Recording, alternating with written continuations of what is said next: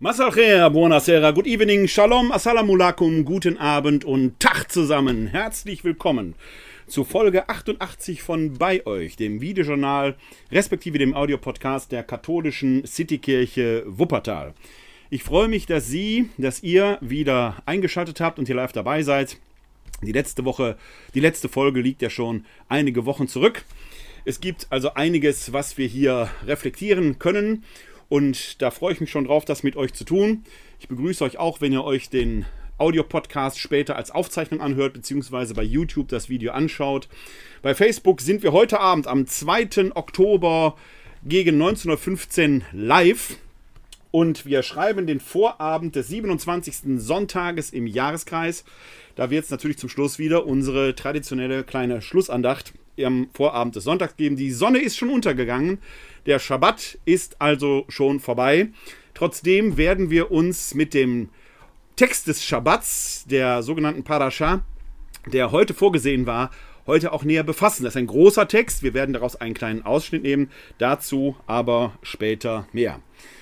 Wir sind weiterhin bei euch, auch wenn die Corona-Pandemie sich weiterentwickelt hat, wir durch die vielen Impfungen doch schon einen recht guten Schutz haben, auch wenn es noch lange, lange nicht reicht. Wir sind trotzdem weiterhin bei euch in diesen Zeiten. Ihr könnt uns erreichen unter 0202 42969675 oder schreibt uns eine E-Mail an bei-euch katholische-citykirche-wuppertal.de. Da könnt ihr uns erreichen, könnt uns ein Feedback zu dieser Sendung geben, Themenanregungen. Ihr könnt mir auch Themenanregungen für die anderen Podcasts, etwa die Glaubensinformation schicken. Da gibt es zwar ein Jahresprogramm, aber wenn ihr da Themenwünsche habt und die sind ganz, ganz brennend, spricht ja nichts dagegen, wenn die Zeit ist, auch mal eine Sonderglaubensinformation zum Beispiel zu fahren. Also nutzt diese Gelegenheit. Natürlich könnt ihr mich da auch erreichen, wenn ihr einfach über Gott und die Welt reden wollt oder wenn ihr seelsorglichen Gesprächsbedarf habt. Herr damit, natürlich freue ich mich auch, wenn ihr mir ein Like für die Sendungen gebt, wenn es euch gefallen hat.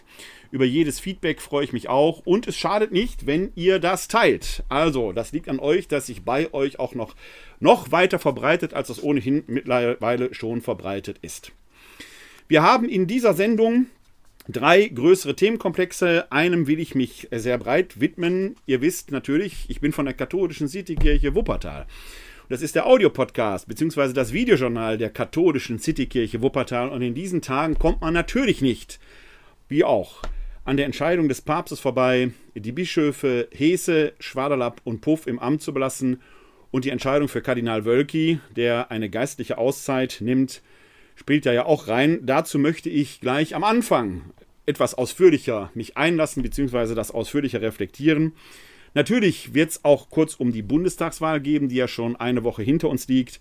Und bei euch ist mal in Corona-Zeiten entstanden. Wir werden auch einen Blick auf Corona werfen und die Entwicklungen da in der Corona-Pandemie. Wenn ihr live dabei seid, könnt ihr gerne auch äh, bei Facebook in meinem Account beziehungsweise dem Account der katholischen Citykirche Wuppertal, da gibt es die Live-Übertragung, kommentieren. In meinem Live-Account, den habe ich hier parallel laufen. Wenn da Kommentare reinkommen, ich versuche immer wieder mal drauf zu gucken, dann äh, könnt ihr da auch mit mir kommunizieren, wenn es live ist. Wenn es nicht live ist, wenn ihr euch hinter die Aufzeichnung anschaut, reagiere ich auch, aber natürlich nicht live.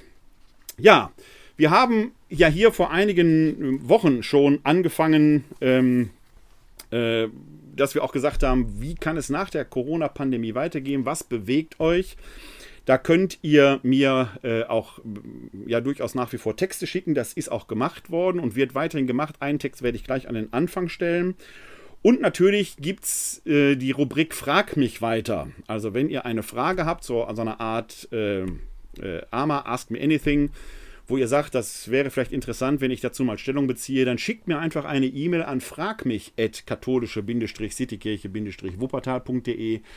Die werde ich dann sammeln und werde zu gegebener Zeit, eigentlich as soon as possible, dann dazu auch mal Stellung beziehen, wenn ihr da spezielle Fragen zu Gott und der Welt habt. Gerne, jederzeit. Ja, an den Anfang möchte ich einen Text stellen. Die Sendung heute ja heißt ja Ich Over. Ist ein bisschen schwäbisch. Ich Over. In vielerlei Hinsicht kann man mit Ausrufezeichen, mit Fragezeichen sprechen. Ich Over, Ausrufezeichen oder Ich Over. Wer weiß schon. Werden wir mal schauen. An den Anfang möchte ich einen Text stellen, den mir wieder Patricia Kraft äh, geschickt hat, eine treue Hörerin. Und die hat ein Gedicht verfasst, schon im Jahr 2012, mit dem Titel Ein treuer Begleiter. Und das soll hier am Anfang unserer Sendung stehen. Ein treuer Begleiter, guter Freund, nimm mich mit, hülle mich warm ein in deinen dunklen Mantel. Lass mich mit dir durch das dunkle Tor schreiten hinein in ein helles Licht. Führe mich durch die Enge in die Weite, wo ich mir selbst vergeben kann. Ein Wimpernschlag nur, ein Gleiten von einer Welt in die andere, dort wohnt das Vergessen. Guter Freund, komm leise, damit es niemand merkt. Ich bin nicht mehr und werde doch eine andere, das ist die Hoffnung, die nimmermüde. Komm, mein Freund, treuer Begleiter mir seit langer Zeit. Heute schreckst du mich nicht. Der morgige Tag mag die Gespenster der Nacht verscheuchen, wenn er will. Aber heute, heute bist du mir ein willkommener Gast, mein Bruder. Ich habe diesen Text von Patricia Kraft, vielen Dank für die Zusendung, schon länger bei mir liegen und habe ihn heute ausgewählt, weil er in aller Düsternis doch eine Hoffnung ausspricht und weil das, was einen möglicherweise bedrängt, hier zum Bruder gemacht wird. Und um Brüder geht es hier auch in dieser Sendung. Es geht sogar um ganz besondere Brüder, nämlich Brüder, die Brüderer sind. Gibt sowas? Gibt doch eigentlich nur Schwestern und Brüder. Und eigentlich sucht man sich Brüder und Schwestern nicht aus, sind ja Blutsverwandte. Kann ich mir nicht aussuchen. Klar, in der Bibel wird gerne von Brüdern gesprochen. Schon Paulusbriefen im Neuen Testament soll da so eine Art verwandtschaftliches Verhältnis der Glaubenden untereinander suggeriert werden. Ich betone suggeriert, weil die Sache mit den Brüdern, Klammer auf, und analog den Schwestern, halt tatsächlich so eine Sache ist. Gucken wir gleich mal näher drauf. Der höhere Wert übrigens, also in der, in der theologischen, in der kirchlichen Sprache, suggeriert man ja mit dem Bruder- und Schwestersein, mit dieser vermeintlichen Geschwisterlichkeit eine besondere Nähe. Es gibt aber das Neue Testament so nicht her, auch im semitischen Sprachkontext bis heute ist der Bruder oder die Schwester nicht in dem Sinne zu verstehen wie etwa ein Freund ein Freund oder eine Freundin, die suche ich mir aus. Da ist Seelenverwandtschaft. Da ist eine freie Entscheidung möglich. Bei Brüdern und Schwestern kann ich mir das gar nicht aussuchen. Und ihr werdet da draußen eure eigenen Geschwister, sofern ihr welche habt, ja haben. Wenn es klappt, wenn ihr euch alle gut versteht, herzlichen Glückwunsch, super. Aber nicht jede Geschwisterlichkeit ist von großem Segen geprägt. Manchmal, manchmal können die sogar zum Fluch werden. Und wehe, es geht ans Erben. Da ist Blut gar nicht mehr dicker als Wasser. Da kann Blut zum Phlegma, zum Schleim werden, der alles zerstört. Aber in der Kirche sprechen wir gerne von Brüder und Schwestern. Predigten fangen damit an und suggerieren, dass man da auf Augenhöhe agiert. Wenn, ja, wenn da nicht dieser Sonderstatus derer wäre, die sich Mitbrüder nennen. Das sind die Geweihten, die Weihevollen, im Unterschied zu uns, Weihelosen. Wir sind nur Brüder und Schwestern. Die Weihevollen sind Brüderer. Die stehen gewissermaßen über uns. Das ist eine Bruderschaft, die über das bloße Bruder- und Schwestersein hinausgeht. Eben Brüderer. Ich weiß gar nicht, ob es ein Superlativ geht, am brüdersten vielleicht. Was soll diese Redeweise von den Mitbrüdern? Im Unterschied zu uns Brüder und Schwestern. Wir sind halt nur das Volk, die Plebs, hier unten sitzt die Kaste der Priester und der Bischöfe, der Kleriker, derer, die die Repräsentation Christi Capitis ausüben. Seit einer Motto proprio Benedikts XVI., ich glaube im Jahr 2010, sind die Diakone da schon nicht mehr mit drin. Weiß manchmal die Diakon gar nicht, aber er hat die Repräsentation Christi Capitis nicht. So ein Diakon scheint so eine Art Zwischenwesen zu sein. Irgendwie schon Mitbruder, aber noch nicht im obersten Stand, wie auch immer. Haben wir ja schon mal drüber gesprochen. Ne? Der Bischof hat Weihe Stufe 3. Der Priester war Stufe 2, der Diakon 1. Und wir? Wir sind Zone Zero. Wir sind nur Brüder und Schwestern. Erst ab Zone 1 wird das mit dem Brüderer sein. Wichtig. Dabei ist die Rede von den Mitbrüdern, biblisch gesehen, ehrlich gesagt schwierig. Bruder sein in der Heiligen Schrift ist nicht unbedingt immer segensvoll zu verstehen. Da gibt es etwa Jakob und Esau. Diese Zwillinge, der Esau, der Ältere, wer der Jakob, der ein paar Minuten später geboren wird, der Fersenhalter, der schon versucht, bei der Geburt quasi den Esau zurückzuhalten, damit er das Erstgeburtsrecht kommt, der es ihm um eine Linsensuppe, ein Linsengericht abkauft und diesen Betrug letzten Endes damit büßt, dass er von dannen muss, dass er ins Exil muss, dass er fliehen muss und erst im Laufe seines Lebens wird er lernen und wird sich mit Esau versöhnen. Aber Jakob und Esau, diese Bruderschaft, war keine einfache. Oder denken wir an Josef und seine Brüder, quasi die Enkelgeneration von äh, die Kindergeneration von Jakob und Esau, also Jakobs Söhne, wo Josef, der so ein bisschen eitel war und so ein bisschen vornehm, der sich die Finger nicht streckig machen musste, von seinen elf anderen Brüdern in die Sklaverei verkauft wird, da freilich zum Segen für seine Familie wird, die in der Hungersnot nach Ägypten kommen. Aber sieht erst gar nicht gut aus. Auch Brüder. Was hilft diese Bruderschaft da? Oder denken wir an Abel und Kain. Eine Vieh wird der andere Ackerbauer, dessen äh, eines Opfer, Abels Opfer, wird angenommen von Gott, Kains Opfer nicht, und er schlägt darin seinen Bruder tot. Das ist übrigens in Genesis 4 eine Erzählung. Wir lesen sie gleich mal durch, wir schauen sie uns gleich mal an.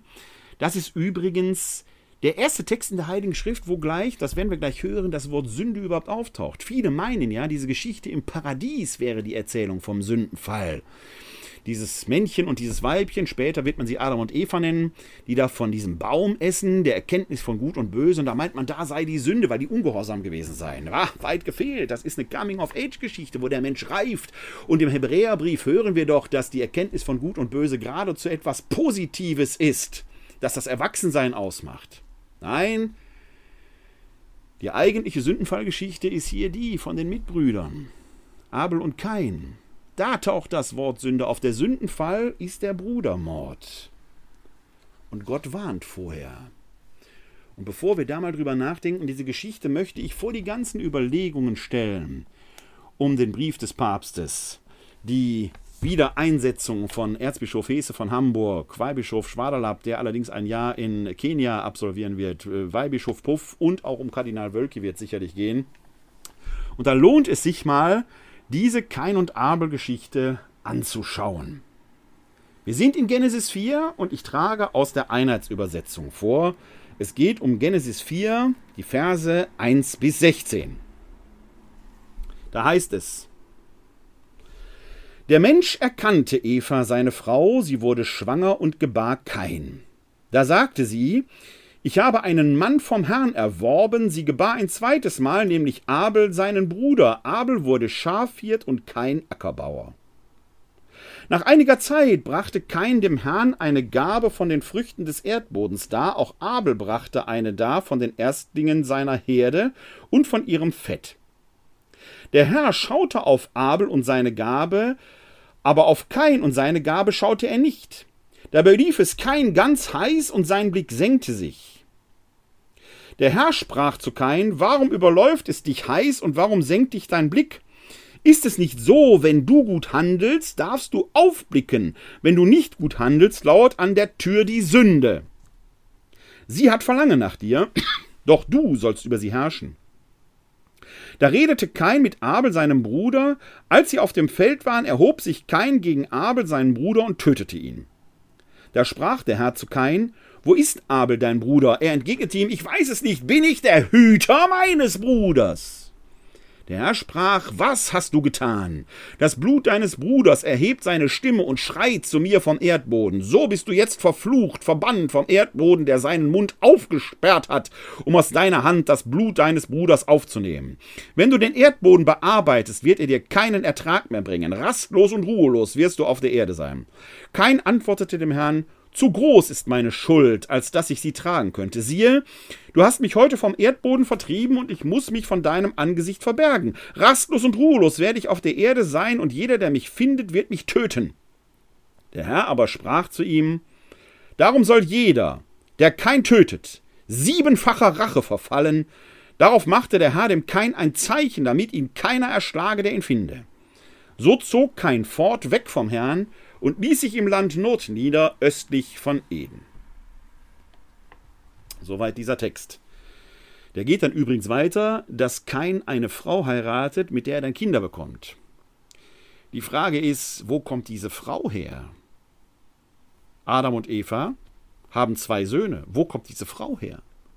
Da müssen also andere Menschen gewesen sein. Ich erzähle das deshalb mit so einer spitzfindigen Geschichte, weil wir entweder hier einen klaren Fall von Inzucht haben, wenn also Adam und Eva auch noch Töchter gehabt haben, die der Kain jetzt heiratet, dann hätten wir da ein inzestuöses Verhältnis. Oder es muss noch mehr Menschen gegeben haben. Man sieht daran, diese Geschichte hier, diese Urgeschichte in der Bibel, ist natürlich kein historischer Bericht. Da können die evangelikalen Kreationisten und Bibeltreuen noch so viel gucken. Das können sie so ohne weiteres nicht erklären. Das wird nun zu Problemen. Er ist ein Mythos. Ein Mythos, der erklären will, wie kam die Sünde in die Welt. Die kam nicht durch Adam und Eva und ein Äpfelchen essen, eine Frucht vom Baum.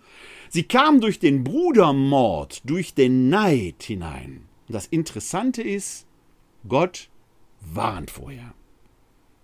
Das Interessante ist auch, dass dieser Text Teil der Parascha vom Schabbat, vom gestrigen Schabbat, nach unserer Zeitrechnung haben wir jetzt noch Samstag, aber die Sonne ist untergegangen, also vom gestrigen Schabbat.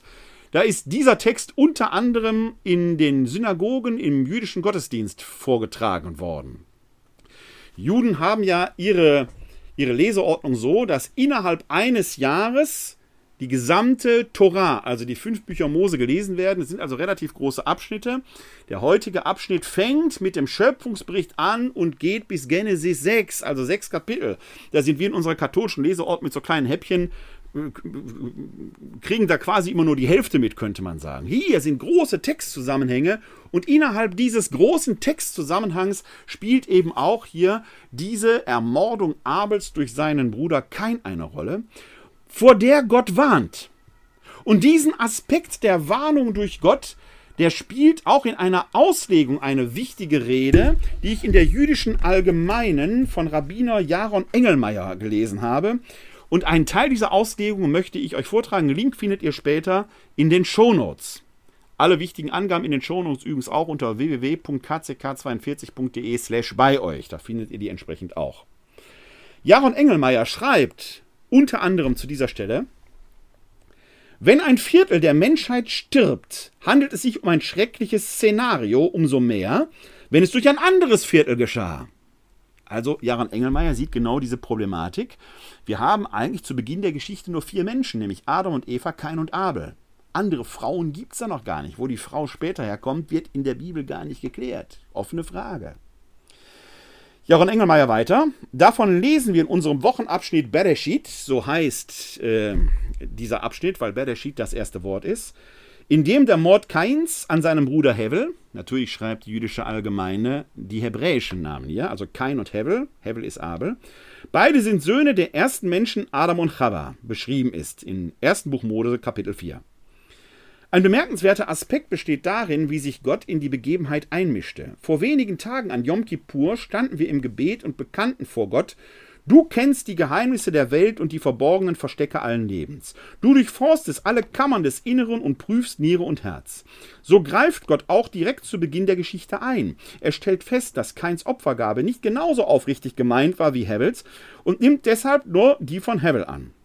Als dies Kein sehr verdross, spricht Gott zu ihm und mahnt, wenn du dich nicht besserst, am Eingang lagert die Sünde, die es nach dir gelüstet, doch du kannst über sie herrschen.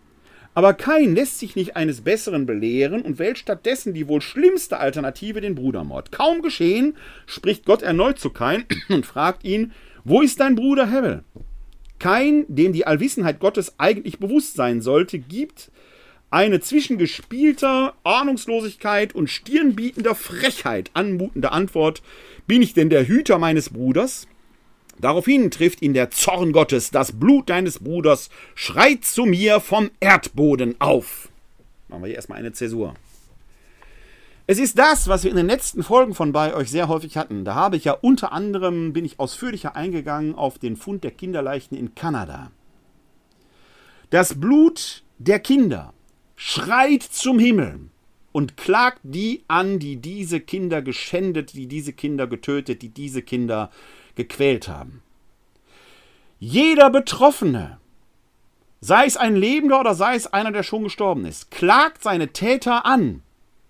solange diese Täter nicht zur Rechenschaft gezogen sind.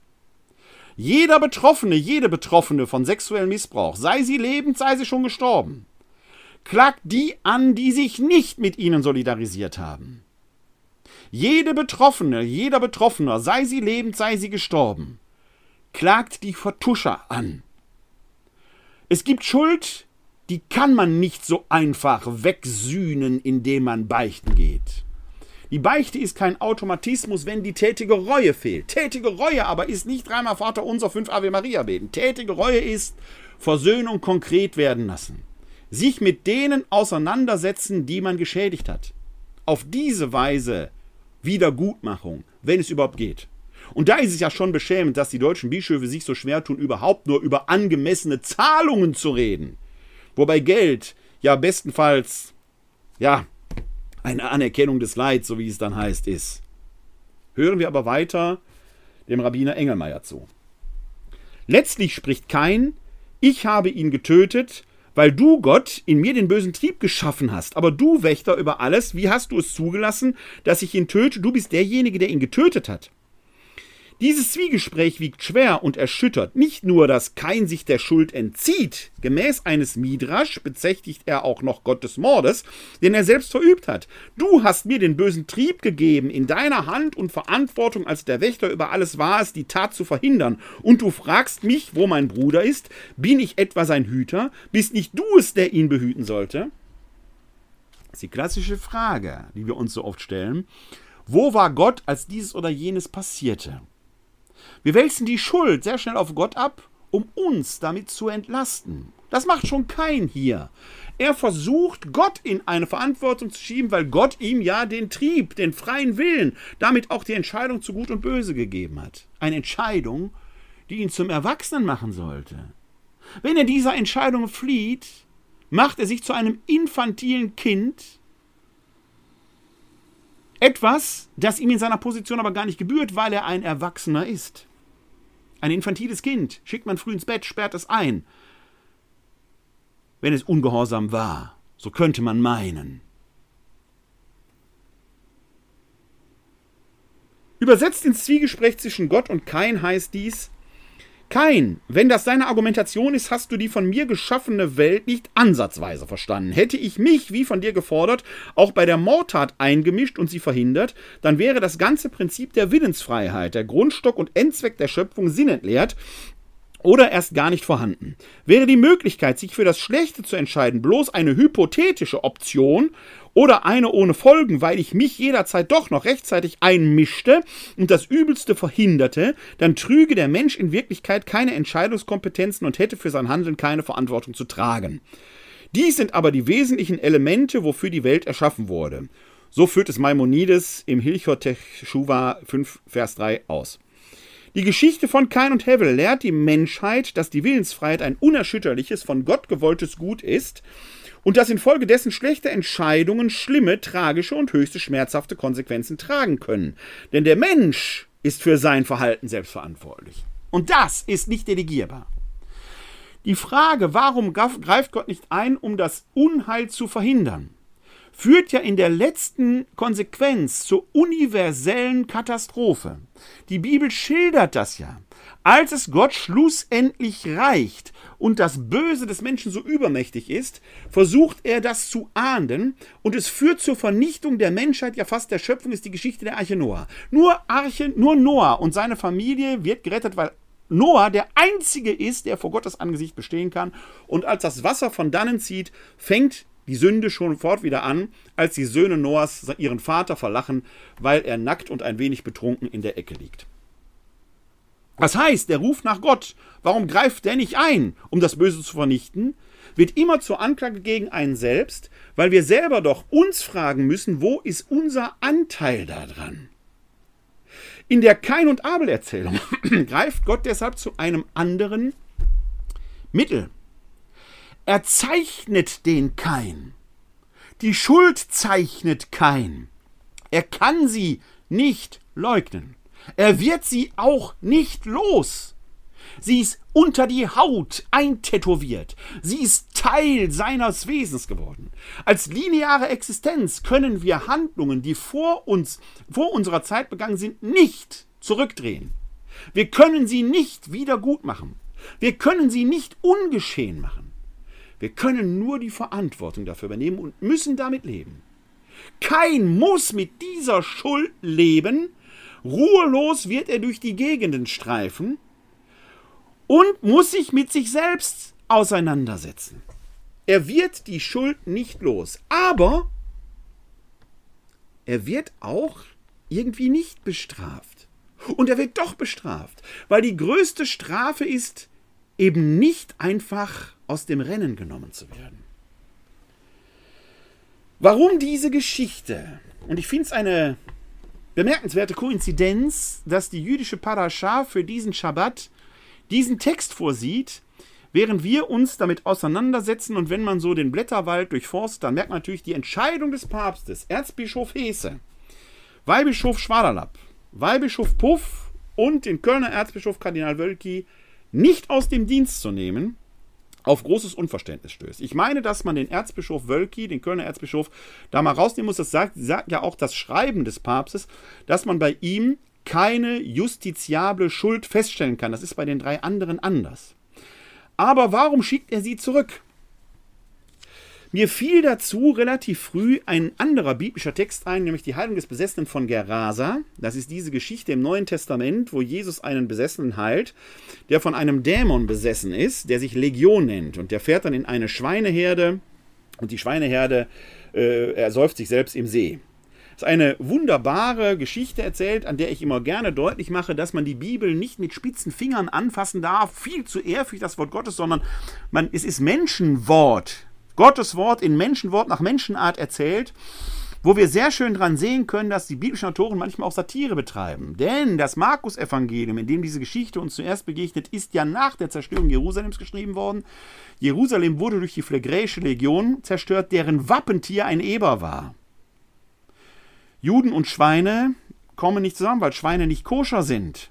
Und dann noch 2000 Schweine, klarer Fall von Massentierhaltung. Man sieht in der Übertreibung, da ist eine satirische Konnotation drin. Dieser Besessene von Gerasa war wahrscheinlich ein römischer Kollaborateur, der mit den Besatzern zusammengearbeitet hat, möglicherweise seine Familiengang. Und diese Geschichte endet nach der Heilung, dass dieser ehemals Besessene in die Nachfolge Jesu eintreten möchte, aber nicht darf. Er wird von Jesus zurück zu seiner Familie geschickt. Dahin, wo seine Schuld liegt. Er muss sich seiner Schuld stellen, ähnlich wie kein.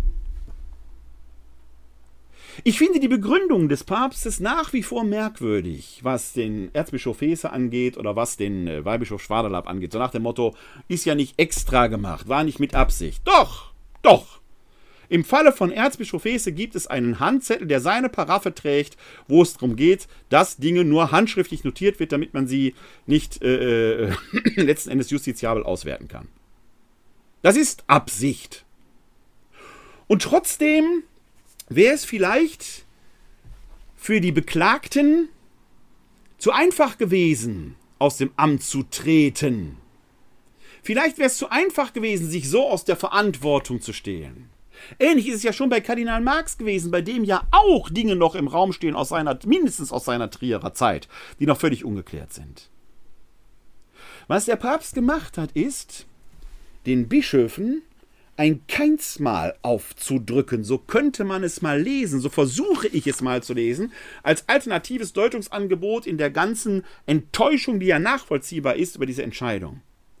Wir haben es jetzt mit Bischöfen zu tun, die sich eben nicht mehr in ganz großem Pomp ergehen können, in feierlichen Liturgien und in prächtigen Gewändern, sondern wir haben es mit Bischöfen zu tun, auf deren goldenen Gewändern ein dicker schwarzer Fleck oder mehrere dicke schwarze Flecke prangen. Ein Keinsmal. Es wird jetzt viel daran hängen, wie die, diese Bischöfe sich entsprechend mit den Betroffenen auseinandersetzen, ob sie sich ihrer Schuld und Verantwortung auch entsprechend stellen. Auf dem synodalen Weg, der ja von heute aus gesehen seit Donnerstag bis heute getagt hat, eine Veranstaltung, wo ich nicht so ganz, nach wie vor so nicht so ganz weiß. Also, äh, was da an theologischen Texten kommt, ist wirklich hervorragend. Gute Arbeit, preist ihm aus keinen Faden ab. Aber welche Verbindlichkeiten wird das haben? Heute, heute am Samstag, las ich kurz vor Beginn der Live-Übertragung hier die Nachricht, dass der, die heutige Vollversammlung frühzeitig beendet werden musste, weil sie nicht mehr beschlussfähig war, weil zu viele abgereist sind. Ja, liebe Leute, es ist noch nicht bekannt, wer da frühzeitig abgereist ist. Aber ihr nehmt euch selber offenkundig nicht ernst. Eine Gruppierung, die sich selbst nicht so ernst nimmt, dass sie bis zum Schluss um den zukünftigen Weg der Kirche in Deutschland ringt, Verbindlichkeit lassen wir jetzt mal außen vor, kann doch nicht allen Ernstes von uns ernst genommen werden. Was ist das denn für ein Bild, das ihr da abgebt? Am Donnerstag aber brach wohl schon eine intensive Diskussion los, die sich in einer Kontroverse der Bischöfe Vorderholzer und Overbeck äußerte wo es um die Frage des Umgangs mit Betroffenen ging. Vorderholzer beschwerte sich über ein vermeintlich unfehlbares Lehramt der Betroffenen, das Overbeck verteidigte. Dazu zitiere ich mal Bischof Overbeck aus einer Äußerung des Bayerischen Rundfunks, aus einer Notiz des Bayerischen Rundfunks. Overbeck sagt da, man kann durchaus von einem Lehramt der Betroffenen sprechen und das ist das einzige wirklich Unfehlbare und dafür bin ich sehr dankbar. Das ist natürlich in mehrerer Hinsicht bemerkenswert, weil das einzige unfehlbare Lehramt seit dem Ersten Vatikanischen Konzil 1870-71 dem Papst zukommt, wenn er ex cathedra lehrt. Overbeck macht hier einen ganz entscheidenden Change, indem er etwas tut, was typisch jesuanisch ist, und das kann man ihm nicht hoch genug anrechnen. Er stellt nämlich die Betroffenen in die Mitte, so wie Jesus den jeweils betroffenen Menschen oder ein Kind in die Mitte gestellt hat. Der Mensch und dessen Heil ist die oberste Lehre, nicht ein kaltes Dogma. Das ist etwas, was wir in der katholischen Lehre erkennen müssen, neu lernen müssen. Dass nicht der Katechismus unser Leben rettet, sondern das in die Herzen eingeschriebene Wort Gottes. Nicht schwarze Striche auf weißem Papier werden uns zum Heil, sondern die Botschaft Gottes, die wie mit Blut in unser Leben eingeschrieben ist. Sonst nämlich wird uns das Blut aus den Gräbern derer, die am kalten Dogma krepiert sind, anklagen und zum Himmel schreien, so wie das Blut Abels den Kain anklagt. Was aber will der Papst? Und wie ist, wie ist Erzbischof Wölki da zu werden, von dem es ja ausdrücklich in dem Schreiben des Papstes heißt, dass bei ihm keine Täterverantwortung zu erkennen ist. Trotzdem wird er eine geistliche Auszeit nehmen. Dazu später nochmal mehr. In dem ganzen Blätterrauschen stellt man fest, dass auch da viele Wertungen sind. Da wird mal schnell von Bußzeit gesprochen, die verordnet sein soll. Aber das kann man aufgrund dessen, was wir wissen können, aufgrund der Schreiben und aufgrund der Äußerungen, die Kardinal Wölki selber getan hat, so gar nicht sagen. Da ist davon die Rede, dass er um eine Auszeit gebeten hat. Klar, die römischen Glöckchen und die römischen Paparazzi melden da aus intern und stechen da durch, dass das auf Geheiß des Papstes so gewesen sei und dass man eine Sprachregelung gefunden hat. Das können wir aber nicht wissen. Das kann, mag so sein, können wir aber nicht wissen. Was auf keinen Fall verordnet ist, ist ein Bußschweigen. Der Erzbischof von Köln nimmt sich eine geistliche Auszeit. Ich persönlich tue mich ja immer etwas schwer mit diesen äh, äh, Attributierungen des Geistlichen. Ich weiß nie genau, was ist denn damit überhaupt gemeint? Was, ist, was unterscheidet jetzt eine Auszeit von einer geistlichen Auszeit? Ist das, weil er ein bisschen betet oder weil er mit dem lieben Gott spricht? Und wenn er den lieben Gott hört, ist das eher ein Zeichen für besondere Spiritualität oder für eine psychische Ausnahmesituation. Nicht jeder, der Stimmen hört, hört ja automatisch schon Gott. Woher will ich das wissen, dass Gott zu mir spricht oder nicht mein eigener Vogel da oben rumpfeift? Wir wissen es ja nicht. Ich war am Dienstag auf dem Mattenkapitel der deutschen Kapuzinerprovinz und habe da einen Vortrag gehalten, einen Impuls zum Beginn der Tagung. Und da ging es auch um die Frage der geistlichen Auszeit. Und einer der franziskanischen Mitbrüder sagte dann, es kann sich offenkundig nur um eine Auszeit des Geistes handeln. Großes Gelächter, aber da ist vielleicht was dran. Weswegen reite ich da so rauf herum? Weil diese Auszeit erstmal nur bedeutet, dass der Papst den Kölner Erzbischof aus dem Rennen nimmt, ihn quasi von der Front wegholt. Und jetzt kommt das Entscheidende durch einen apostolischen Administrator, in diesem Fall ist es der Weihbischof Steinhäuser, weiterhin die Handlungsfähigkeit des Erzbistums gewährleistet. Es ist eben nicht so wie bei einem Diözesanadministrator, der keine Entscheidungsgewalt hat. Der apostolische Administrator hat die volle Entscheidungsgewalt für die Zeit, wo der erzbischöfliche Stuhl vakant ist oder leer ist. Er ist ja nicht vakant, er ist nur sede plena, also er ist, er ist leer. Theoretisch könnte der Kölner Erzbischof Rainer Maria Kardinal Wölki im erzbischöflichen Haus weiter bleiben. Er muss gar nicht wegfahren.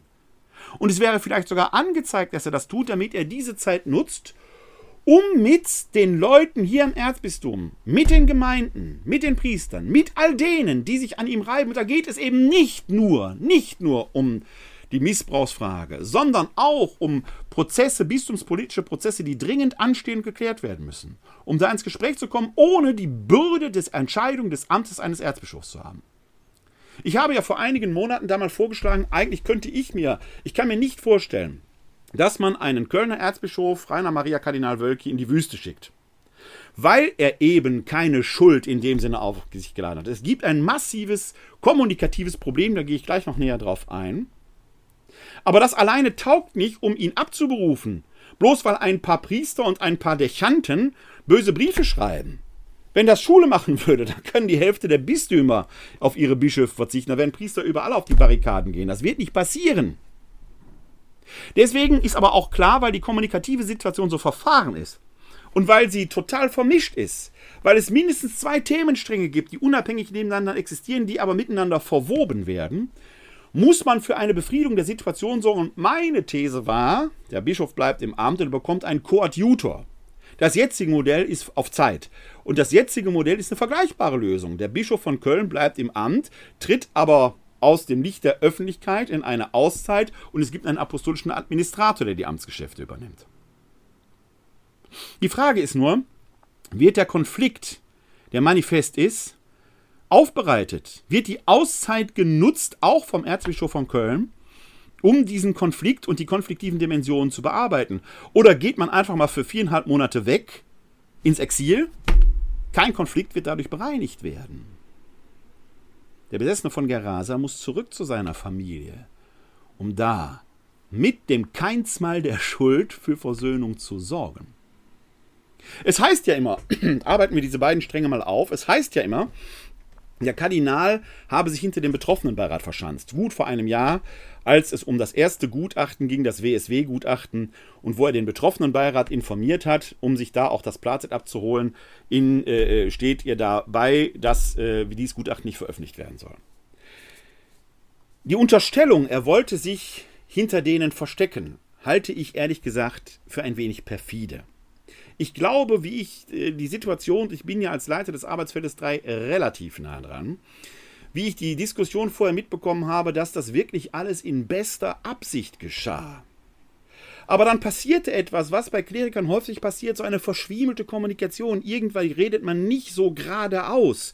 Und das ist im rheinischen Katholizismus, und die hier handeln, sind ja alles Rheinländer, irgendwie noch schwieriger. Das ist ja fast wie mit einem Kanzlerkandidat Laschet, wo man sagt, sag doch einfach mal einen Satz geradeaus, damit wir wissen, und wenn du dagegen sind, dann sind wir dagegen. Ich habe schon oft dieses Beispiel erzählt. Ich komme gebürtig aus dem Ruhrgebiet. Da sagt man einander, du, kann man einander sagen, du bist ein Arschloch, lass uns ein Bier zusammen trinken. Im Rheinland würde man sagen, ich hätte fast gesagt, du bist ein Arschloch und man trinkt nie ein Bier zusammen, weil man sich auf Spinnefeind geworden ist. Das ist die Ausgangslage. Und in dieser verschwiemelten Situation lädt man den Betroffenheit, den Betroffenheit, den betroffenen Beirat ein, sagt denen aber nicht, worum es geht. Das ist schon mal Fehler 1. Denn die Einladung erfolgt so kurzfristig, dass die sich nicht vorbereiten können. Die wissen auch gar nicht, worum geht es jetzt hier. Das ist schon mal Fehler 1. Es können natürlich dann auch nicht alle, ein Teil der Betroffenen nimmt gar nicht teil.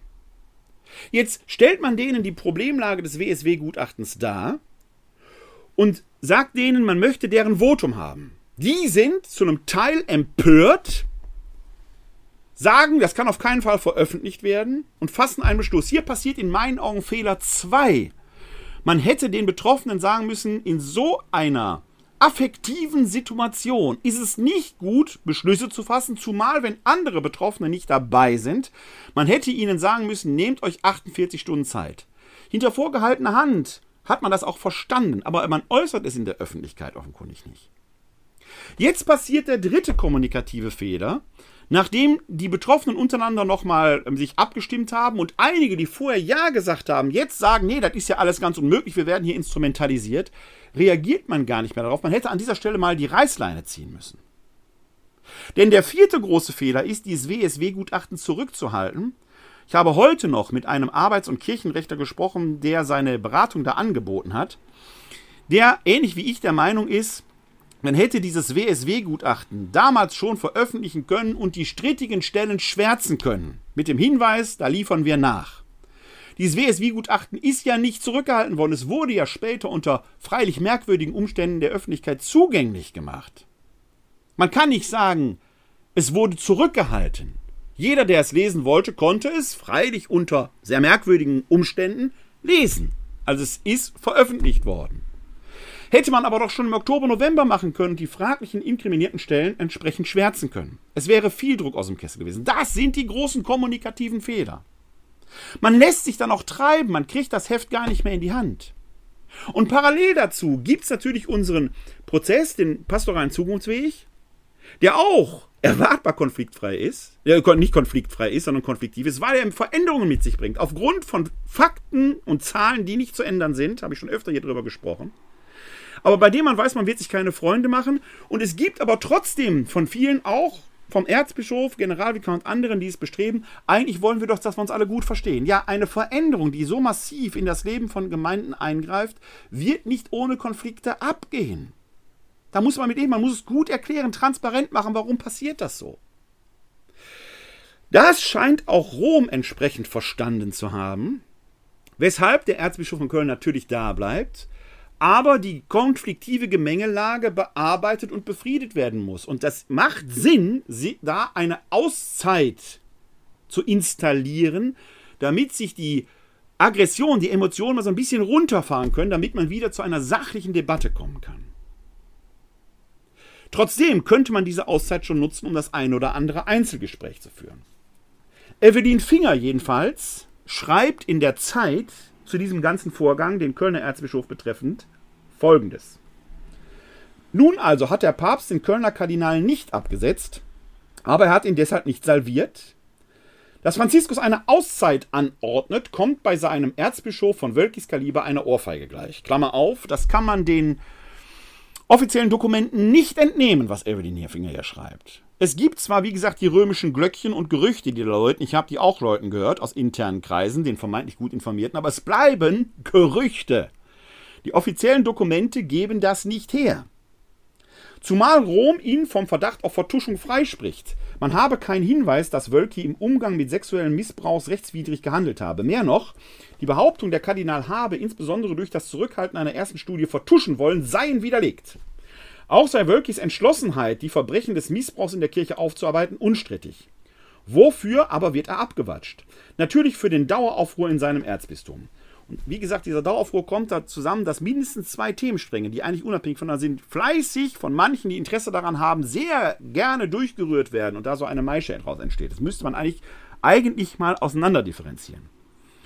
Vielleicht aber auch deshalb, weil Kardinal Wölki in Rom zu sehr als Kölner Machthaber auftrat Bemerkenswert jedenfalls ist, dass Papst Franziskus, der sonst jeden anruft, vom Optiker bis zum Staatspräsidenten, wenn es ihm nur wichtig genug erscheint, sein Urteil so autoritär kundtat. Es am Telefon vom Nuntius verlesen zu lassen, das war der Stil eines Kirchendespoten und von Managern, die eskalieren wollen. Erst intransparent prüfen, dann Entscheidungen androhen, warten lassen und abwatschen. Dass die Mitteilung des Heiligen Stuhls auch Lob enthält, davon darf man sich nicht täuschen lassen. In der vergangenen Woche hat Papst Franziskus den Erzbischof von Köln zu einem langen Gespräch empfangen. Der Heilige Vater zählt auf Kardinal Wölki, er anerkennt seine Treue zum Heiligen Stuhl und seine Sorge um die Einheit der Kirche. Gleichzeitig ist offenkundig, dass Erzbistum und Erzbischof einer Zeit des Innehaltens der Erneuerung und Versöhnung bedürfen. Das habe den Papst veranlasst, Kardinal Wölki auf dessen eigenen Wunsch eine geistliche Auszeit zu gewähren, beginnend im Oktober und bis zur österlichen Bußzeit andauernd. Wenn diese geistliche Auszeit, wie es manche vermuten, nur so eine Art äh, verlängerter Urlaub ist, dann wäre diese Zeit natürlich vertan. Wenn es eine Auszeit ist, dass man sagt, wir nehmen jemanden, der in einer konfliktiven Situation steht, mal aus diesem heißen Rennen heraus, damit man aus dem Abstand wieder etwas gewinnen kann. Kein Feldherr, Kein Feldherr wird sich heutzutage ins Kampfgetümmel stürzen, weil er den Überblick verliert. Kein Leiter, Einsatzleiter einer Feuerwehr steht vorne mitten im brennenden Haus. Nein, die stehen auf Abstand in der Auszeit um von dort aus überblicken zu können, was passiert hier eigentlich. Man muss also diese Distanz herstellen, um überhaupt wieder das Heft des Handels in die Hand zu bekommen. Wenn Kardinal Wölke diese Zeit dafür nützt, wäre das hervorragend. Es wäre hervorragend, wenn da auch schon der eine oder andere Kontakt stattfinden würde. Wenn es nur darum geht, mal rauszugehen, um ein bisschen geistliche Sache zu machen, wäre das meines Dafürhaltens eigentlich zu wenig. Vor allen Dingen, und das gilt insbesondere für die anderen inkriminierten Bischöfe, die in ihre Dienste wahrscheinlich zurückgeschickt werden, sie tragen ein Keinsmal an sich. Es wird zwar mit den Lippen im Moment überall bekannt, es wird kein weiter so geben. Aber es wird sich letzten Endes daran entscheiden, ob hier nur Lippenbekenntnisse geäußert werden oder auch dem auch Taten folgen. Das erste wäre mal zu lernen, den Betroffenen zuzuhören, ihnen wenigstens zuzuhören. Wird das geschehen? Und wird man dem Hören auch ein Entscheiden folgen lassen? Wir können die Taten nicht ungeschehen machen, aber wir können die Folgen der Taten mildern. Wir können ab jetzt anfangen, nicht mehr Dinge zurückzuhalten.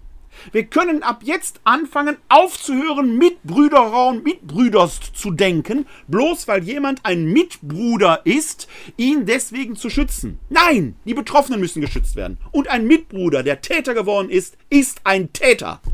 Wir müssen aufhören, zwischen Brüstern und Brüdern und Mitbrüdern zu unterscheiden. Das Zweite Vatikanische Konzil spricht vom allgemeinen Priestertum, in dem das besondere Priestertum als Dienstamt mit der Vollmacht eben eingebunden ist. Wir leisten uns aber immer noch ein Zwei-Stände-Volk. Das geht so nicht mehr. Auf dem synodalen Weg sind einige aufgetreten und wollten das Priesteramt abschaffen. Das geht wahrscheinlich sehr zu weit. Muss auch nicht sein. Aber diese ontologische, seinsmäßige Überhöhung, die scheint doch mehr durcheinander zu bringen und zu durcheinander zu werfen, als dass sie dem Heil der Menschen dienlich ist.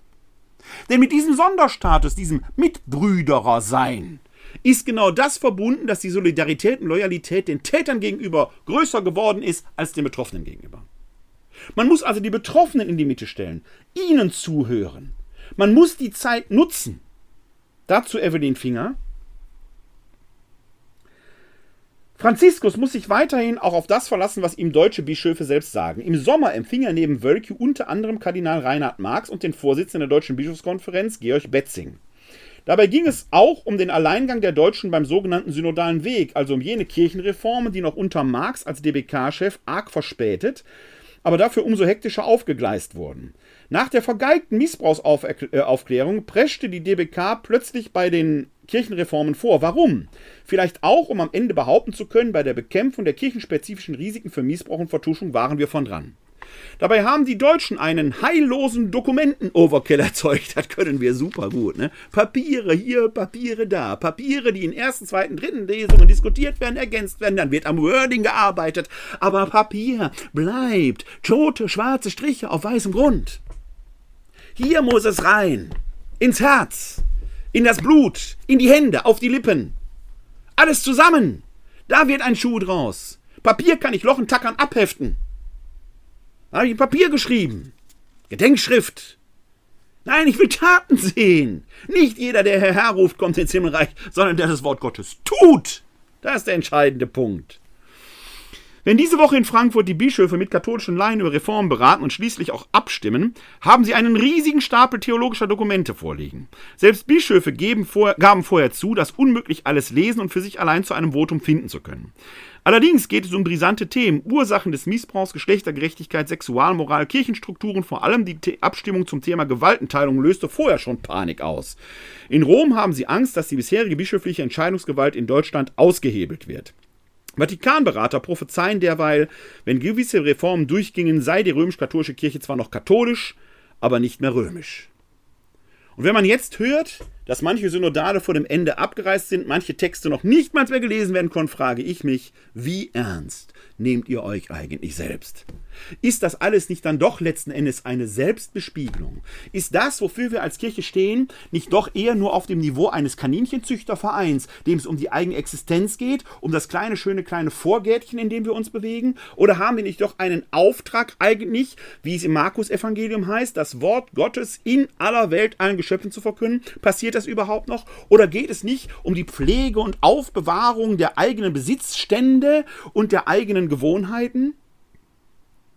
Der Tübinger Kirchenrechtler Bernhard Sven Arnut sprach in einem Deutschlandfunk deshalb, wie ich meine, sehr zu Recht von der Gefahr von Enttäuschungen. Die sehe ich sehr deutlich, dass das kommen wird, weil bei all den hehren Gedanken, die jetzt beklatscht werden, letzten Endes eine Sperrminorität von Bischöfen satzungsgemäß dazu führen kann, dass die ganzen Tagungen nur die Qualität eines heißen Windhauches haben.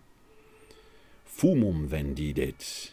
Dunst haben sie verkauft. Hoffentlich, hoffentlich werde ich Lügen gestraft.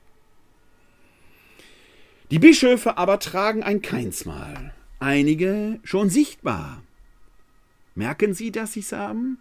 Werden Sie Ihr Verhalten ändern? Werden Sie sich ändern? Ganz ehrlich, Selbständerung ist schwierig, wenn nicht gar unmöglich. Das ist ja das, was wir in der Kain-Geschichte auch lernen. Ja, Kain hat die Entscheidungsfreiheit. Er soll über die Sünde herrschen. Er könnte es und er tappt doch in seine eigene Falle. Weil er sich nicht überwinden kann. Weil er seinen Hass nicht überwinden kann. Weil er den heißes Blut nicht überwinden kann, das in ihm pocht, weil er neidisch ist auf seinen Bruder. Weil er ihm das nicht gönnt. Können wir Menschen uns wirklich ändern? Oder ist das nur in Nuancen möglich? Und doch ist etwas möglich. Wenn schon ich mich nicht ändern kann, dann kann ich doch die Systematik verändern. Und wenn ich es allein nicht schaffe, dann kann die Gemeinschaft das ihre dazu beitragen. Da gibt es ja sehr interessante Studien. Ich werde mein Verhalten ändern, wenn mein Umfeld sein Verhalten ändert. Ein Beispiel. Ich habe nie geraucht, ich selber, ich bin nicht Raucher. Aber man weiß es zum Beispiel von Rauchern, die ihr Verhalten nicht ändern können, wenn das Umfeld raucht. Wenn aber in dem Umfeld plötzlich en vogue wird, nicht zu rauchen, wenn es da so eine Art gruppendynamischen Effekt gibt, dann wird auch der, der ein überzeugter Raucher war, die Wahrscheinlichkeit, dass das aufhört, ist relativ hoch. Also ist Veränderung möglich, wenn die Kontexte sich verändern, weil wir Menschen reaktive Wesen sind, die auf die Einflüsse unserer Umwelt reagieren. Also nur darauf zu pochen, du musst dich verändern, wird nicht funktionieren. Wenn ich aber das Umfeld verändere, ist die Chance hoch. Für uns als Kirche heißt das, vom einzelnen Bischof Veränderungen zu erwarten, ist möglich, aber unwahrscheinlich, dass es passiert. Wenn wir aber unsere eigene Wachsamkeit im Kontext verändern und das Gelaber, dieses episkopale Gelaber, ich sag's so, wie ich es jetzt sage, diese floskelhaften Spruchweisheiten von Vergebung, von Sünde, von nicht mit Absicht gemacht und geistlichen Prozessen und nicht endlich mal konterkarieren durch die Sprache des Lebens, durch die Sprache der Straße, dann wird sich nichts ändern.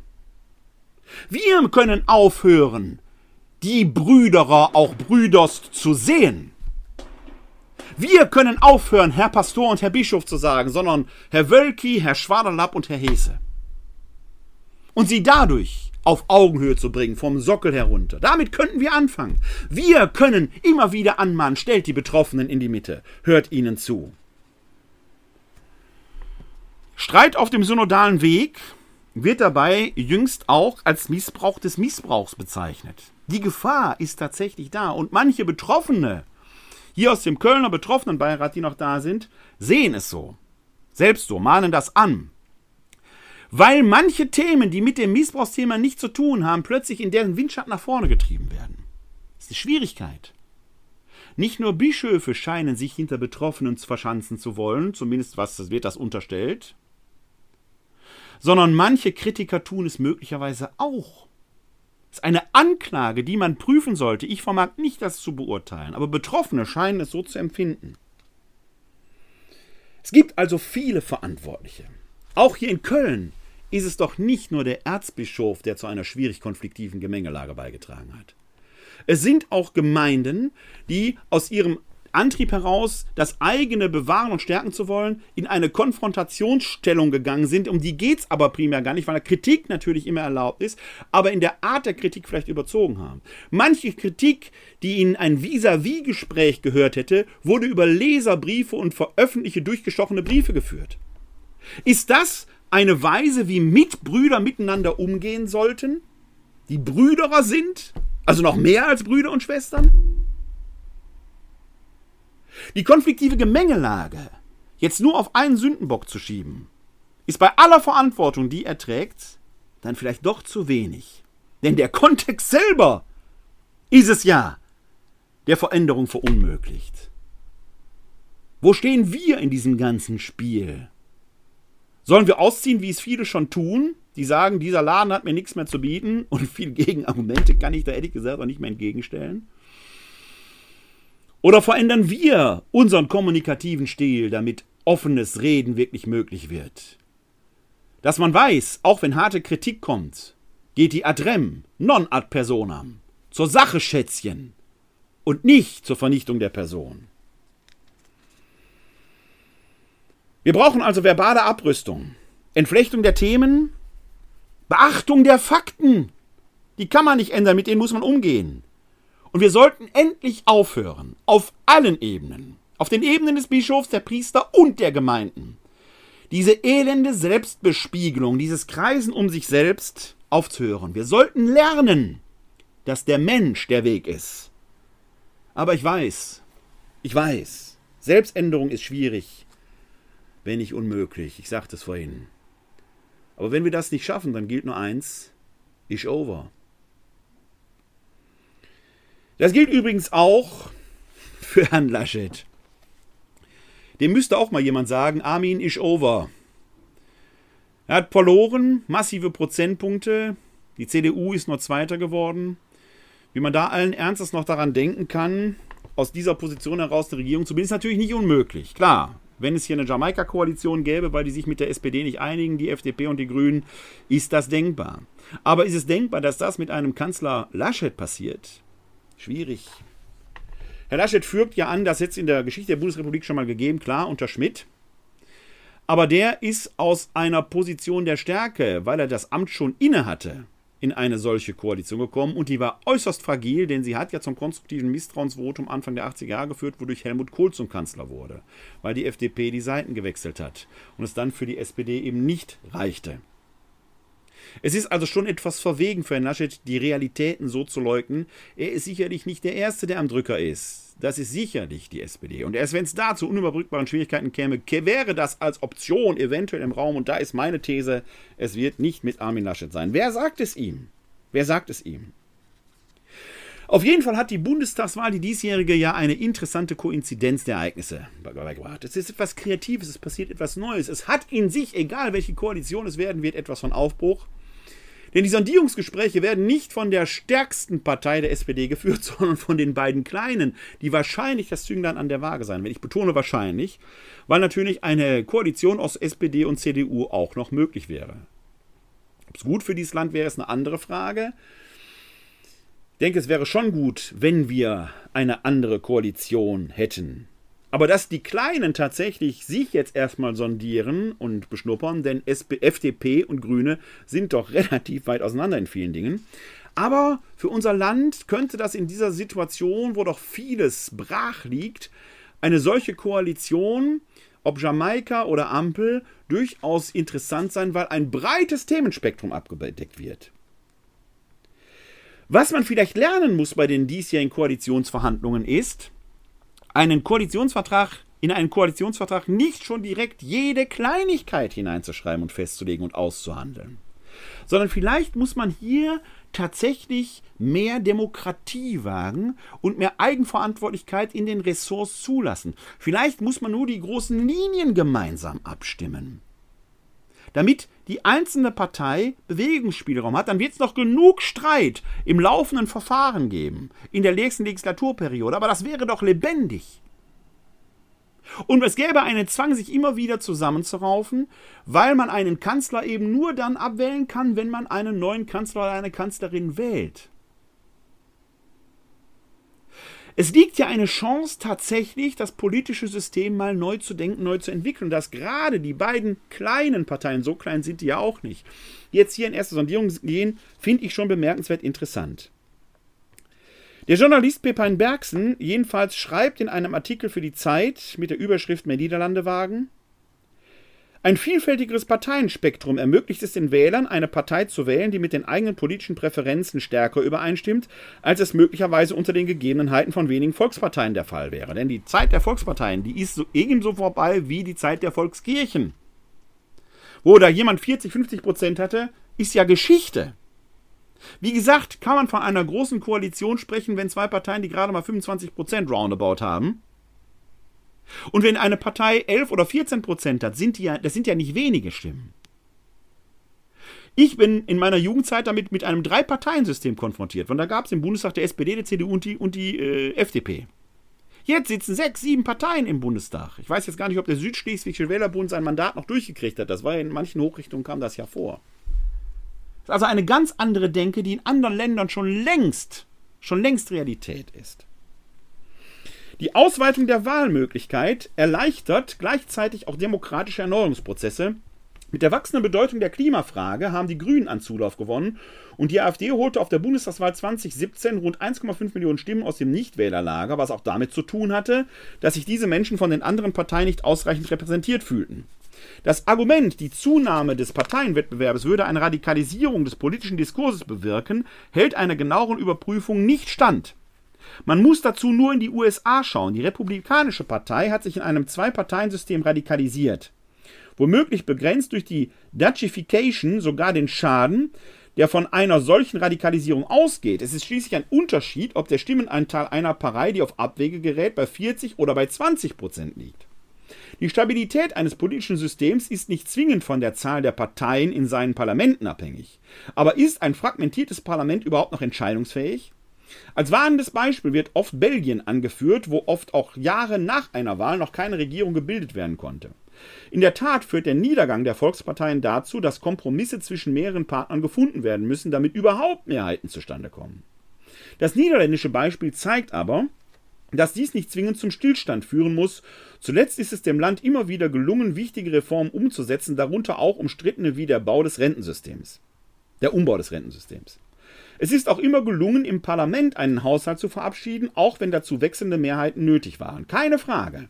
Die neue Realität wird der politischen Klasse in Deutschland einiges abverlangen, so wie das auch in anderen Ländern der Fall war. Das Regieren in einer fragmentierten Parteienlandschaft erfordert nicht nur die Bereitschaft zum Kompromiss, sondern auch einen pragmatischen Umgang mit der Konkurrenz. Damit es zu einer Mehrheit reicht, muss schließlich unter Umständen auch der politische Gegner ins Boot geholt werden. Möglicherweise ist auch eine Minderheitsregierung eine Option, die sich auf wechselnde Koalitionen verlässt. In einigen nordischen Demokratien funktioniert das ganz gut. Es ist aber in einer Demokratie nicht die Aufgabe der Wähler, von ihren politischen Zielvorstellungen abzurücken, um den Politikern das Leben leicht zu machen. Vielmehr müssen die Politiker ihre Arbeitsweise so verändern, dass das Abstimmungsverhalten der Wähler in politisches Handeln übersetzt werden kann. In dieser Hinsicht können die Deutschen von ihren Nachbarn noch etwas lernen. Es gilt übrigens auch für dieses Bestreben, taktisch wählen zu wollen.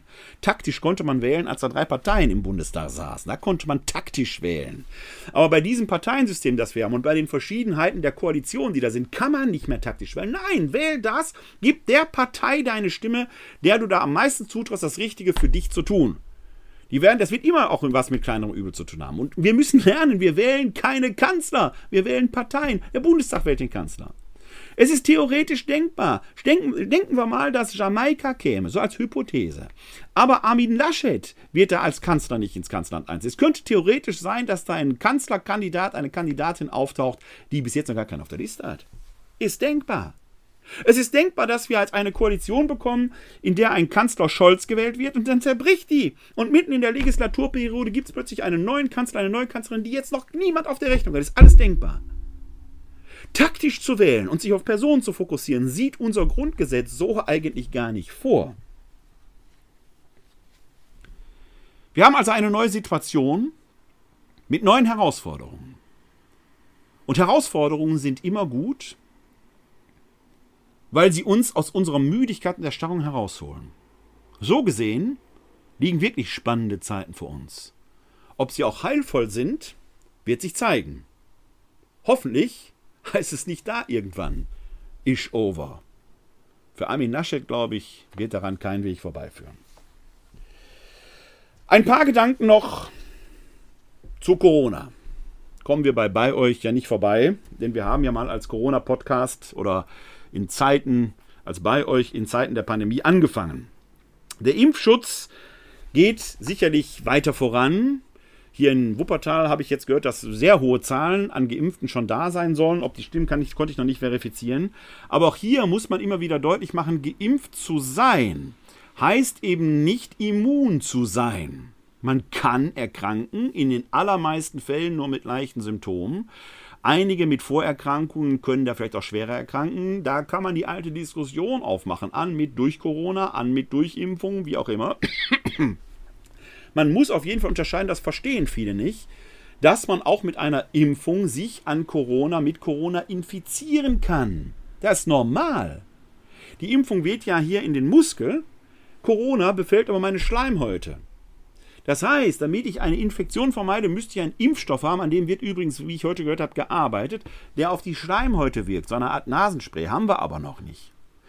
Also, dass es Impfdurchbrüche gibt, weil sich Geimpfte mit Corona infiziert haben, wie das zum Beispiel bei dieser Party da in Münster war, ist überhaupt nicht verwunderlich, ganz im Gegenteil, ist sogar erwartbar. Aber deswegen sind wir ja geimpft, damit wir nicht schwer daran erkranken. Das ist ja der Unterschied. Führt eine Infektion auch zur Erkrankung. Trotzdem gibt es eine ganze Reihe von Menschen, die immer noch die Impfung scheuen. Und bei all den Notwendigkeiten, die ich nachvollziehen kann, dass man über 2G nachdenkt, dass man jetzt sagt, okay, der Test wird nicht mehr von der Allgemeinheit bezahlt, weil ja eine Impfung möglich war, sondern muss privat finanziert werden, meine ich doch, müssen wir auch hier, und das betrifft einen ähnlichen Vorgang, wie ich es vorhin kontextualisiert über den Ton in der Kirche gesagt habe, vielleicht dann doch im Ton in unserer Gesellschaft beobachten, äh, arbeiten. Zumindest wir Gemäßigten, die klar bei Verstand sind, sollten nicht über jeden Stock springen, den uns Querdenker und andere Krakeler hinhalten. Wir sollten nicht Gleiches mit Gleichem vergelten.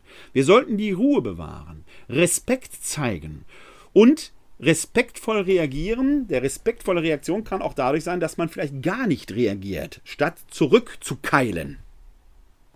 Wohin solche Radikalisierung führen können, haben wir ja in Idstein gesehen, wo ein Student, der als Aushilfe da arbeitete, von einem Maskenverweigerer niedergeschossen, erschossen wurde, weil er ihn als Teil des Systems verstand. Das ist natürlich eine solche Verblendung, die einfach wahnsinnig ist.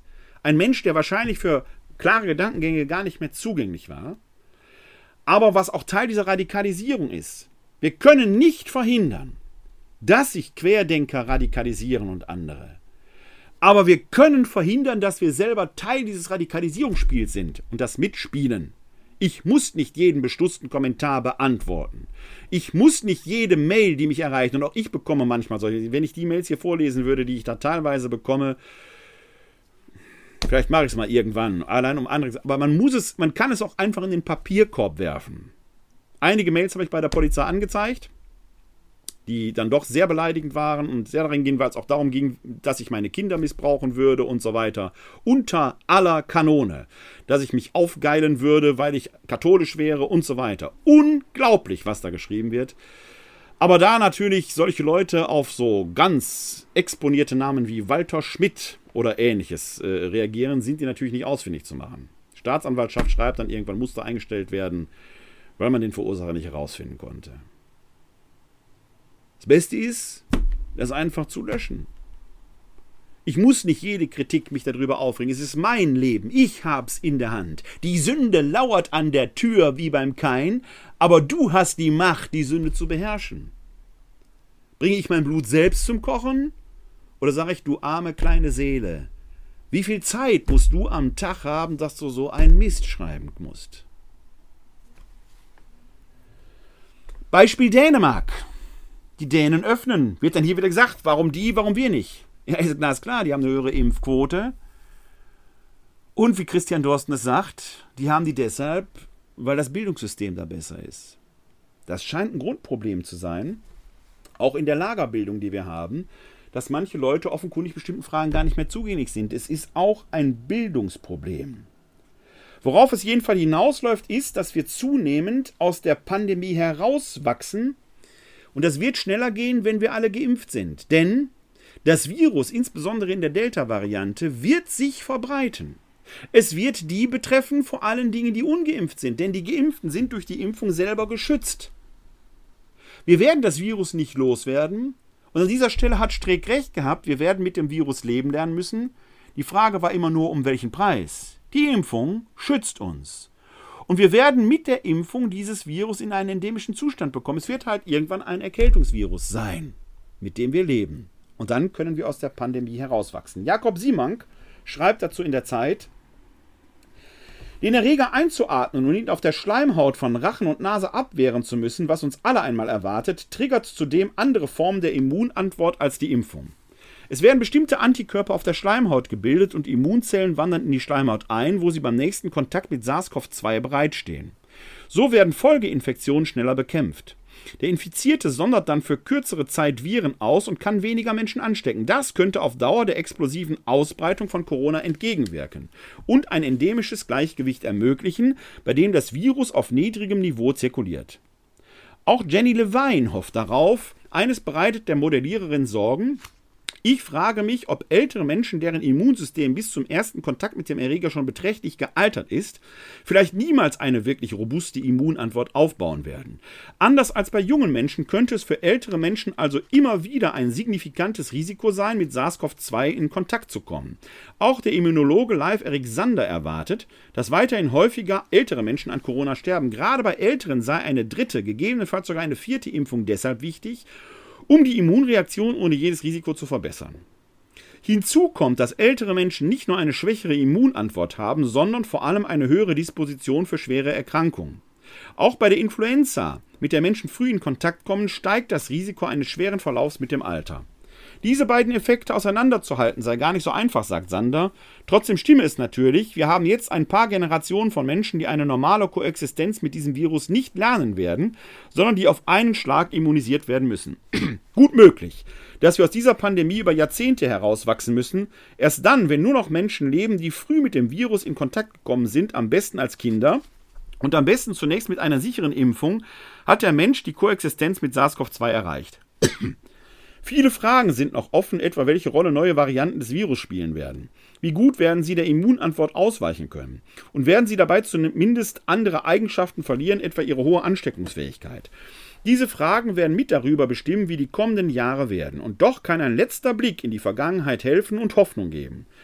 Im Jahr 1889 breitete sich von Zentralasien eine Grippepandemie über die Welt aus, die sogenannte russische Grippe.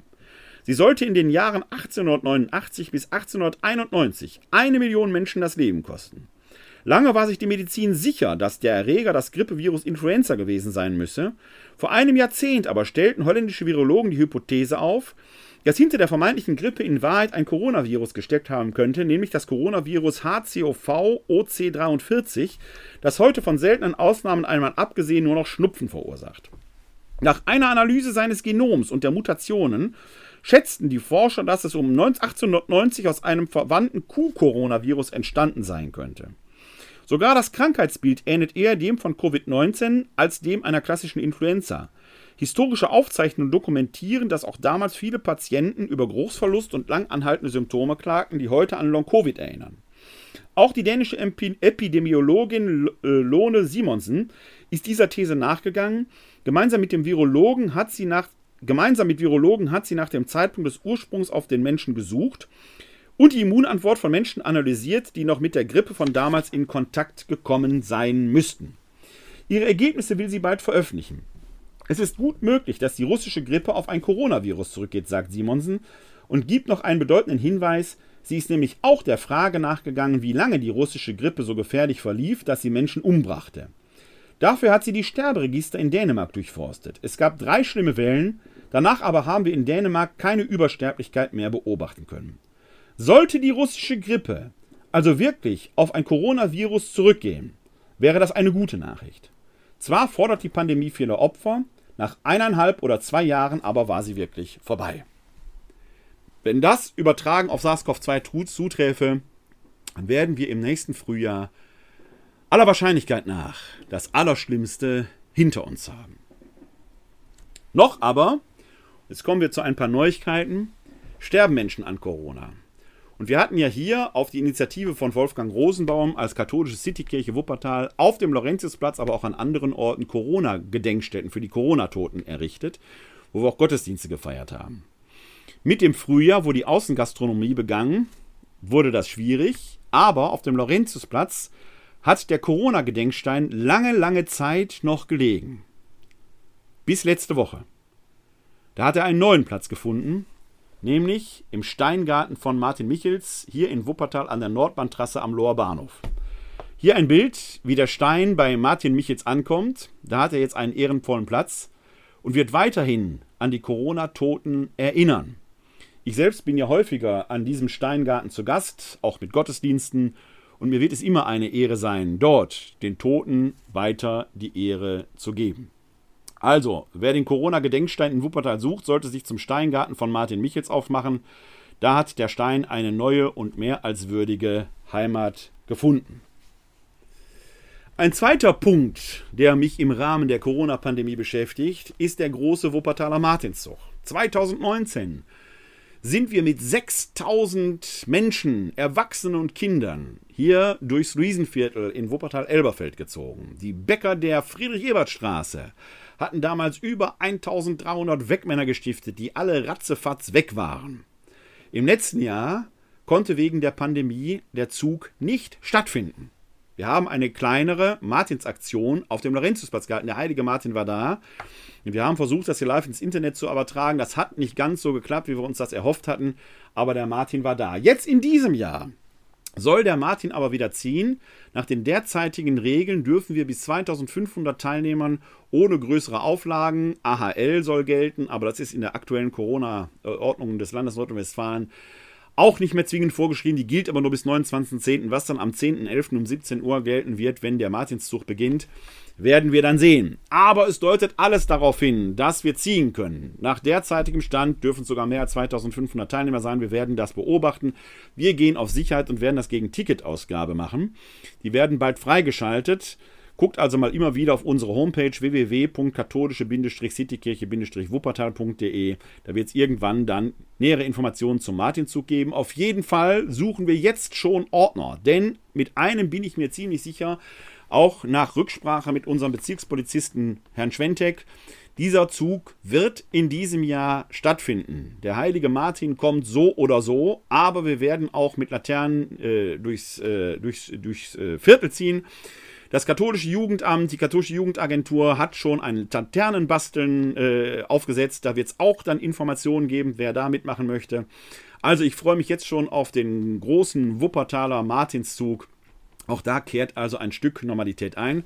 Wenn ihr, wenn Sie hier in Wuppertal seid und ihr wollt als Fackelträger oder Ordner mitmachen, schickt mir eine Mail an martinszug.katholische-citykirche-wuppertal.de. Wir können da jede helfende Hand gebrauchen.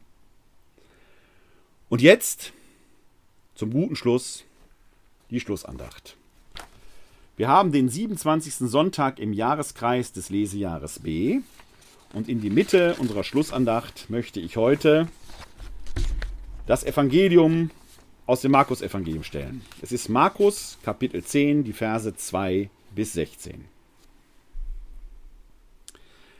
Unsere Hilfe ist im Namen des Herrn, der Himmel und Erde erschaffen hat. Aus dem heiligen Evangelium nach Markus. Ehre sei dir, o Herr. In jener Zeit kamen Pharisäer zu Jesus und fragten, ist es einem Mann erlaubt, seine Frau aus der Ehe zu entlassen? Damit wollten sie ihn versuchen. Er antwortete ihnen, was hat euch Mose vorgeschrieben? Sie sagten, Mose hat gestattet, eine Scheidungsurkunde auszustellen und die Frau aus der Ehe zu entlassen. Jesus entgegnete ihnen, nur weil ihr so hartherzig seid, hat er euch dieses Gebot gegeben. Am Anfang der Schöpfung aber hat Gott sie männlich und weiblich erschaffen. Darum wird der Mann Vater und Mutter verlassen und die zwei werden ein Fleisch sein. Sie sind also nicht mehr zwei, sondern ein Fleisch. Was aber Gott verbunden hat, das darf der Mensch nicht trennen. Zu Hause befragten ihn die Jünger noch einmal darüber. Er antwortete ihnen, Wer seine Frau aus der Ehe entlässt und eine andere heiratet, begeht ihr gegenüber Ehebruch. Und wenn sie ihren Mann aus der Ehe entlässt und einen anderen heiratet, begeht sie Ehebruch. Da brachte man Kinder zu ihm, damit er sie berühre. Die Jünger aber wiesen die Leute zurecht. Als Jesus das sah, wurde er unwillig und sagte zu ihnen, lasst die Kinder zu mir kommen, hindert sie nicht daran. Denn solchen wie ihnen gehört das Reich Gottes. Amen, ich sage euch, wer das Reich Gottes nicht so annimmt wie ein Kind, der wird nicht hineinkommen. Und er nahm die Kinder in seine Arme, dann legte er ihnen die Hände auf und segnete sie. Evangelium unseres Herrn Jesus Christus. Lob sei dir Christus. Das Bemerkenswerte an diesem Text ist, man kann ihn direkt dogmatisieren. Man kann direkt Gesetze aus ihm ableiten. Hat die katholische Kirche ja gemacht. Was Gott verbunden hat, das darf der Mensch nicht trennen. Sagt der Herr doch da selbst. Das passiert aber nur, wenn man den erzählerischen Kontext nicht beachtet. Denn Ausgangspunkt ist ja die Frage, ist es einem Mann erlaubt, seine Frau aus der Ehe zu lassen? Damit wollten sie ihn versuchen. Die versuchen also eine Falle zu stellen. Die Falle besteht darin, dass Mose vorgeschrieben hat, also in der Torah steht drin, ein Mann kann seine Frau aus der Ehe entlassen, indem er ihr einen Scheidebrief mitgibt. Dadurch stößt er sie faktisch aber in eine rechtlose, existenzgefährdende Situation hinein. Das ist die Falle.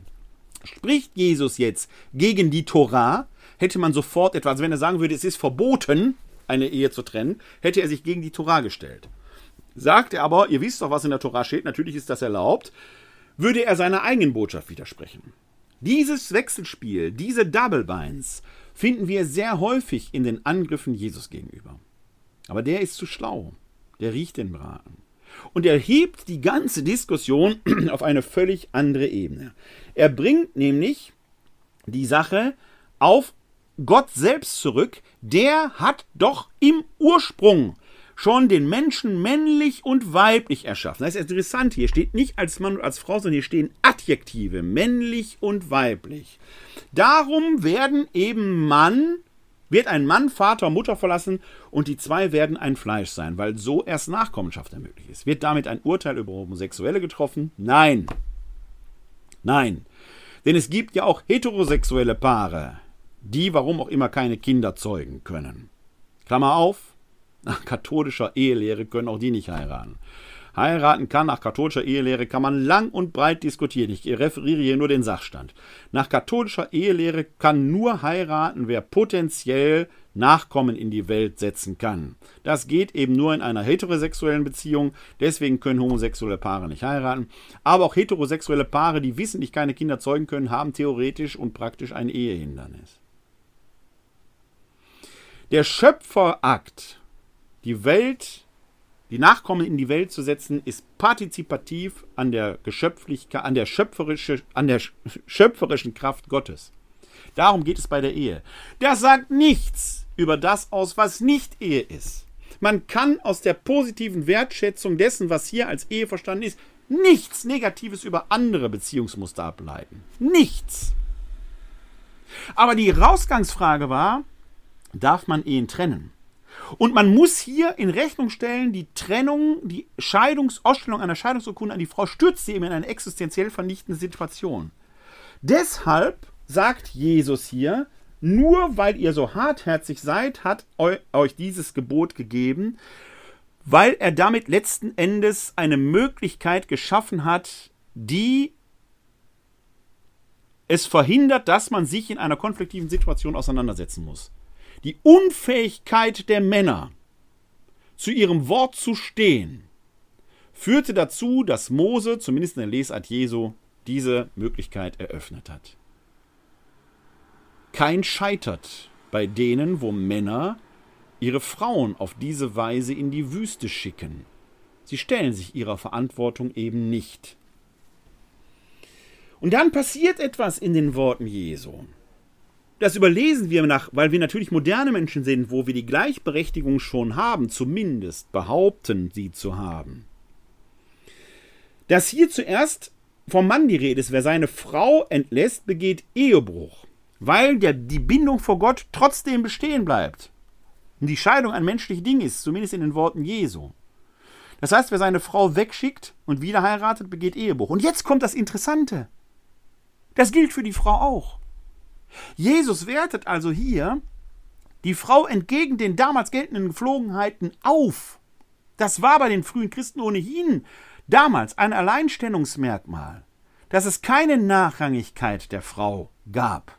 Man denke nur an Paulus, Galater 3,28, es gilt nicht mehr Jude, Grieche, Sklave, freier Mann, Frau. Diese Unterscheidungsdistinktionen galten damals innerhalb des Christentums nicht. Wir haben sie nachträglich wieder eingeführt. Skandalös, möchte man meinen. Und dann macht dieser Text sehr radikal einen Change. Plötzlich kommen Kinder ins Spiel. Man brachte Kinder zu ihm, damit er sie berühre. Die Jünger aber weisen die Leute zurecht, wollen nicht gestört werden. Jesus aber lässt die Kinder zu sich kommen und jetzt kommt das Entscheidende. Er nimmt sie in die Arme und segnet sie. Wohlgemerkt, er segnet sie er legt nicht Hand an sie. Wer auch immer Kinder nicht segnet, sondern auf andere Weise Hand an sie legt, ist ein Täter. Er trägt den Fluch in sich und keinen Segen.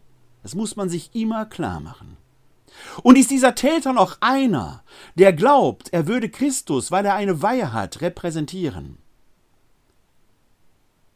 er versündigt sich gegen Jesus selbst. Das Blut derer, an die er Hand angelegen hat, angelegt hat, wird auf Ewigkeit aus dem Erdboden zum Himmel schreien. Übernehmt endlich Verantwortung und stellt die Betroffenen in die Mitte.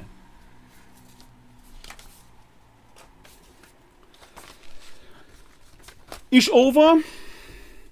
Ich habe kürzlich ein Lied gehört, das aus meiner Jugendzeit, das dann eine wichtige Rolle spielte.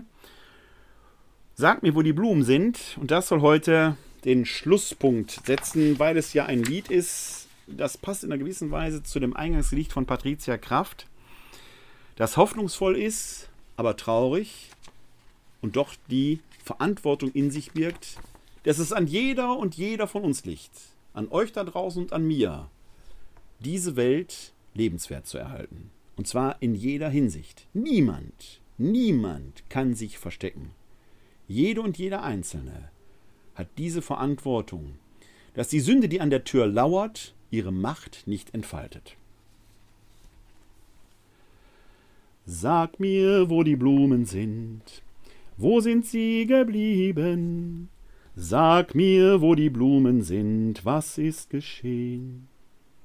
Sag mir, wo die Blumen sind.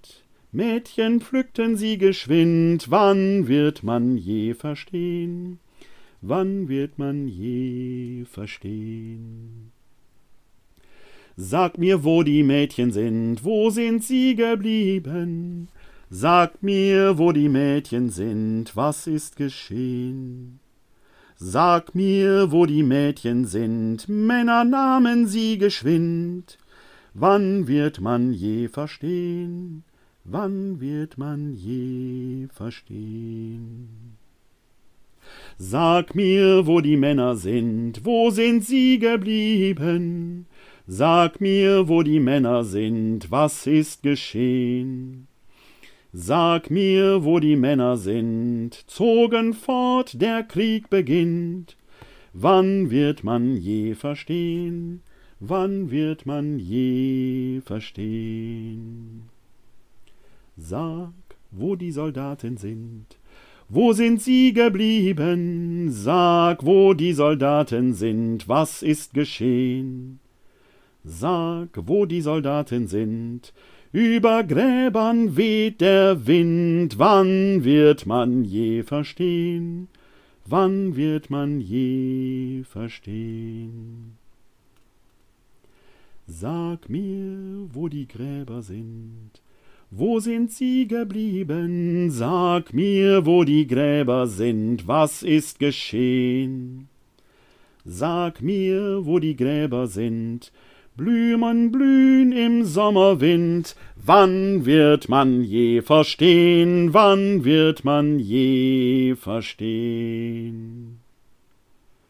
Sag mir, wo die Blumen sind, wo sind sie geblieben? Sag mir, wo die Blumen sind, was ist geschehen?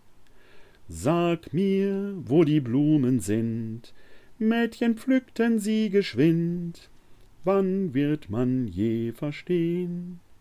Wann wird man je verstehen?